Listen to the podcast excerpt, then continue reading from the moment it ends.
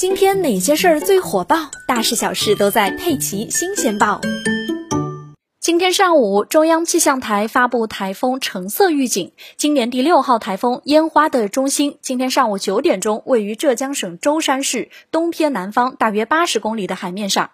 预计烟花将以每小时十五公里左右的速度向西北方向移动。今天下午擦过或登陆浙江舟山，穿过杭州湾。今天晚上在浙江嘉兴到江苏启东一带沿海登陆，登陆强度为台风级十二到十三级。登陆后强度逐渐减弱。并向偏西转偏北方向移动。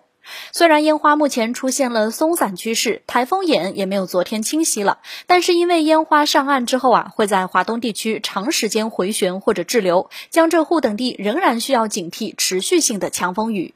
预计今明两天，舟山、宁波、绍兴、杭州北部、嘉兴、湖州等地有暴雨，部分大暴雨，局地特大暴雨。后天浙北地区有大到暴雨，其中杭州、嘉兴、湖州、绍兴西部和天目山区局部大暴雨。今天上午九点十四分，浙江全省正在预警的消息有一百三十五条，其中台风红色预警十三条，地质灾害气象风险红色预警十一条，暴雨红色预警两条，山洪灾害红色预警两条，风暴潮红色预警一条，还有海浪红色预警一条。